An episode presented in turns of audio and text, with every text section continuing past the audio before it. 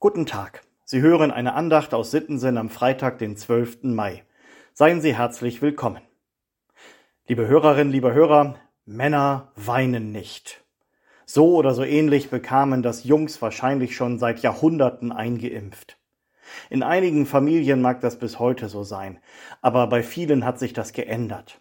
Männer dürfen weinen, Frauen natürlich auch und Jungs und Mädchen. Manchmal ist einem doch einfach zum Heulen zumute. Und das muss dann auch raus. Wir Menschen sind ja die einzigen Lebewesen, die Tränen produzieren, wenn sie starke Gefühle haben. Das Weinen könnte ein Teil der Körpersprache sein, vermuten Wissenschaftler. In frühester Kindheit lernen wir, dass wir durch Weinen eine besondere Aufmerksamkeit erzielen, dass wir so sehr einfach zeigen können, wenn wir uns nicht gut fühlen. Ich habe gelesen, dass Menschen im Laufe ihres Lebens mehr als 70 Liter Tränen vergießen. Keine Ahnung, wie man das misst. Jemand hat das mal umgerechnet und kam auf mehr als vier Millionen Tränen in einem Menschenleben.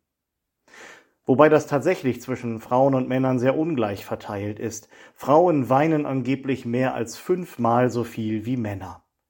Gilt dann also doch noch, Männer weinen nicht?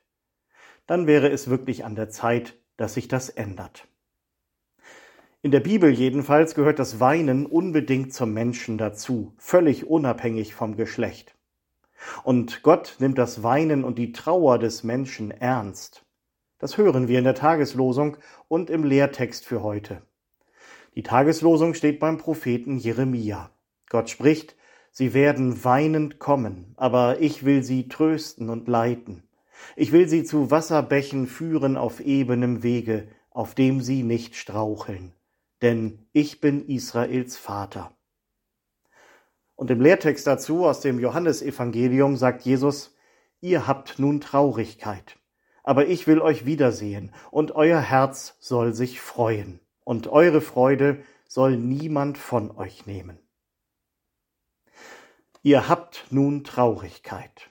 Schon oft bin ich über diesen Satz gestolpert.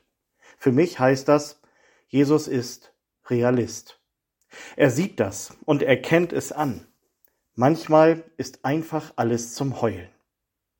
Jesus hat ja selber geweint, am Grab seines Freundes Lazarus oder über das Schicksal der Stadt Jerusalem. Ihr habt nun Traurigkeit. Es bringt doch nichts, das wegzuwischen. So nach dem Motto, wenn du an Gott glaubst, dann gibt es keinen Grund mehr, traurig zu sein. Nein.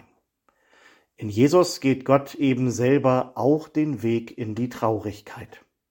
Wie in dem schönen Lied Regenbogen von Albert Frei.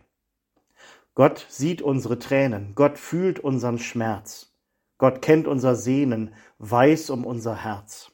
Er kann uns verstehen, wenn keiner uns versteht. Trost und Liebe geben, wenn uns die Hoffnung fehlt. Wir haben einen Gott, der mit uns leidet und mit uns weint. Das macht diesen Gott für mich so glaubwürdig. Und deshalb will ich ihm auch glauben, wenn er mir sagt, aber, aber, das ist nicht alles. Einmal soll das alles vorbei sein. Keine Tränen mehr, kein Leid und Geschrei. Gottes großes Aber in den Worten Jesu, aber ich will euch wiedersehen, und euer Herz soll sich freuen, und eure Freude soll niemand von euch nehmen. Bis es soweit ist, werden ganz sicher noch viele Tränen geweint, von Männern wie von Frauen, von Jungs wie von Mädchen. So lange gilt die Zusage aus dem Segenslied. Lachen oder weinen wird gesegnet sein. Kommen Sie gut durch diesen Tag, im Vertrauen auf Gott und unter seinem Segen. Ihr Pastor Sven Kaas.